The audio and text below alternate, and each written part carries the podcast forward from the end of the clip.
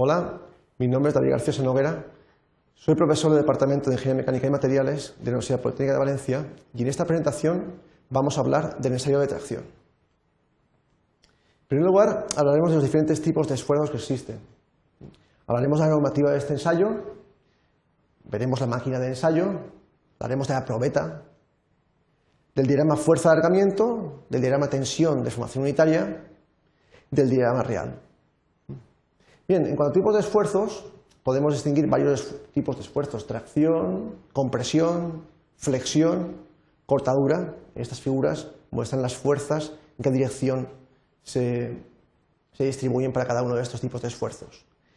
Evidentemente, el ensayo de tracción abarcará el primero de los esfuerzos representados aquí, el esfuerzo de tracción. En cuanto a normativa, existe diferente normativa en este ensayo.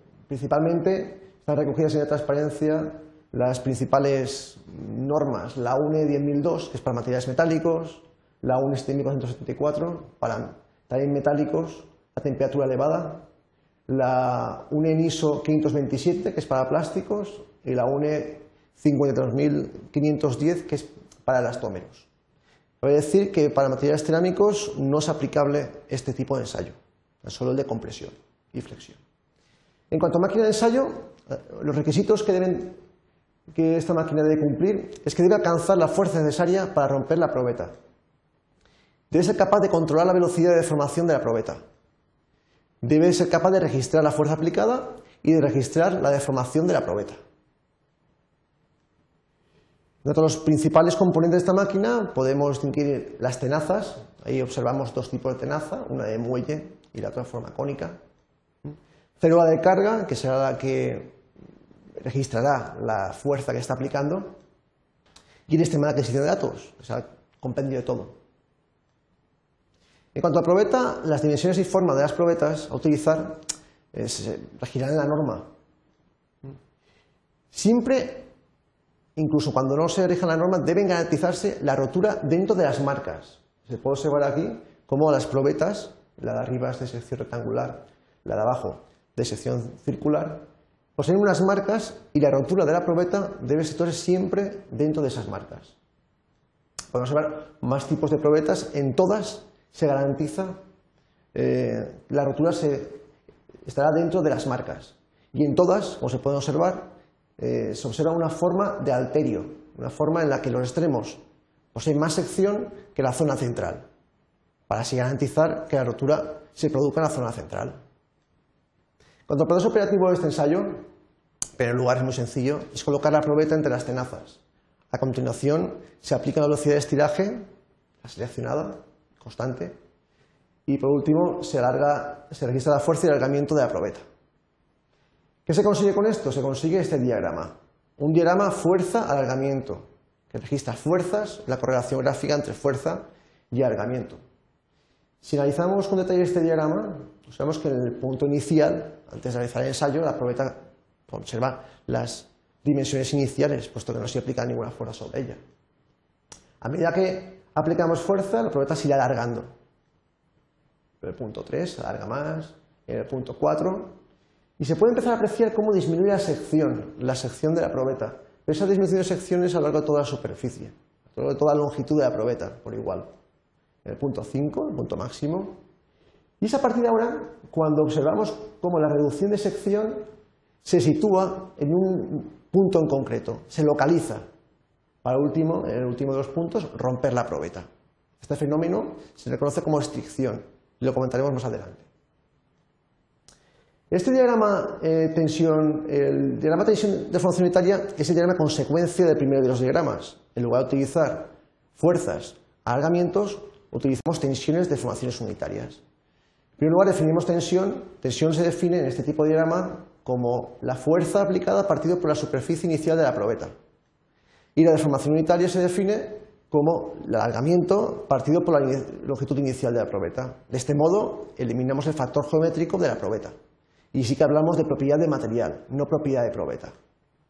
Así, el gráfico anteriormente visto, fuerza de alargamiento, se convierte en el gráfico tensión, deformación unitaria.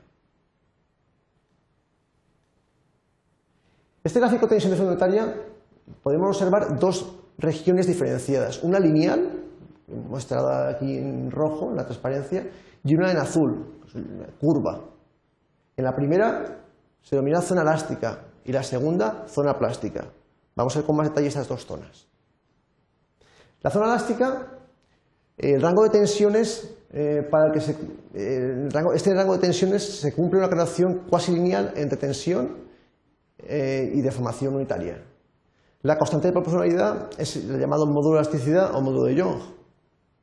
Y también esta zona elástica en materia se comporta como un muelle, como un resorte. Es decir, recupera su forma inicial cuando se elimina la carga aplicada. En esta zona elástica podemos, de esta zona elástica podemos obtener una serie de propiedades que a continuación detallamos. La primera de ellas es el límite elástico, definido como el valor máximo de tensión que puede soportar un material manteniendo su comportamiento elástico.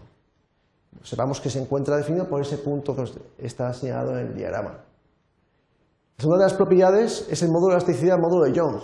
Como se ha definido anteriormente, es la reacción existente, reacción lineal entre la tensión aplicada y la deformación unitaria en la zona del componente elástico. Este módulo de elasticidad viene definido por la pendiente de esta recta, por la tangente del ángulo. La ley de Hooke es la que representa la relación entre tensión y efecto unitaria, podemos observar cómo es el módulo de elasticidad la constante de proporcionalidad realmente entre la tensión y la deformación unitaria. Bien, de la zona plástica también podemos decir que corresponde a la zona delimitada por tensiones superiores al límite elástico, evidentemente. No existe en esta proporcionalidad de tensiones aplicadas y elementos producidos, y los elementos que se producen en la zona plástica son permanentes. Es decir, el material no se comporta ya como un muelle. toda deformación que se produzca a partir de ahora no podrá, eh, se quedará de forma permanente. En esta zona plástica también podemos obtener una serie de propiedades. La primera es la tensión de rotura, definida como la tensión máxima que soporta el material. Aquí la podemos observar. Segunda, el alargamiento de la rotura, que es la deformación relativa del material hasta la rotura. En el gráfico se obtiene de esta forma, bajando desde el punto de rotura de forma paralela a la recta de la zona elástica. También se puede obtener sin necesidad de gráfico de tracción con esta expresión. La deformación de rotura en porcentual es la longitud final de la probeta menos la inicial, partido por la inicial y por 100. Otra propiedad es la estricción, es la medida de reducción de sección de material.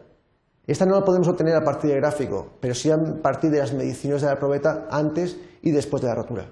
La expresión para ello es esta. La estricción es igual a sección inicial menos sección final, partido por la sección inicial por 100. Y por último, el área bajo la curva de tracción, que es indicativa de la energía absorbida durante el ensayo y por tanto indicativa de la tenacidad del material. Por último, hablar del diagrama tensión real, deformación real. Vemos aquí en esta imagen cómo eh, tenemos el diagrama de convencional, tensión, deformación unitaria. Siempre considerando la longitud inicial constante, la longitud inicial de probeta, y la sección inicial constante para realizar el gráfico. Si, son las expresiones que hemos visto anteriormente. Si lo que hacemos es considerar que la sección se reduce a medida que se alarga la probeta y que la longitud aumenta a medida que se va alargando, podemos construir el gráfico real. Las expresiones que relacionan el convencional con el real son estas dos que se observan aquí. La tensión real es igual a la tensión por 1 más la deformación unitaria. Y la deformación unitaria real es el logaritmo neperiano de 1 más la deformación unitaria. En resumen, hemos visto que el ensayo de tracción permite determinar las principales propiedades mecánicas de un material. Existe normativa que regula el ensayo y la probeta a utilizar. Las principales propiedades obtenidas en el ensayo han sido límite elástico, módulo de elasticidad, tensión de rotura, alargamiento de rotura y estricción. Y por último, la lleva bajo el cubo de tracción es indicativa de la tenacidad del material. Eso es todo. Gracias por la atención.